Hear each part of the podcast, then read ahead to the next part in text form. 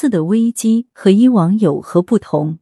一、中美不再是互补关系，而是竞争关系。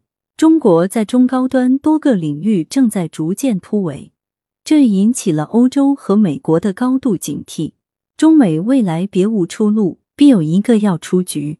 二、这次的就业是年轻人的就业问题突出，体力劳动者的工作根本不愁。随便在大街上走走就知道，到处都是招收体力劳动者的。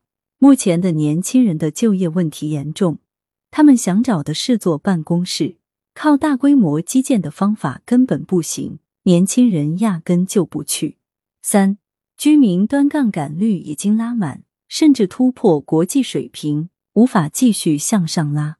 四，贫富差距空前扩大，接债矛盾正在激化。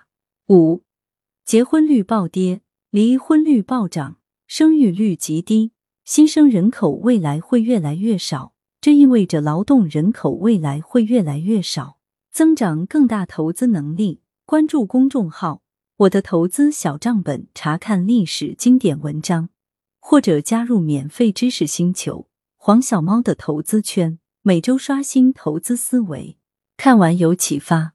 点个赞是对我分享干货最好的支持。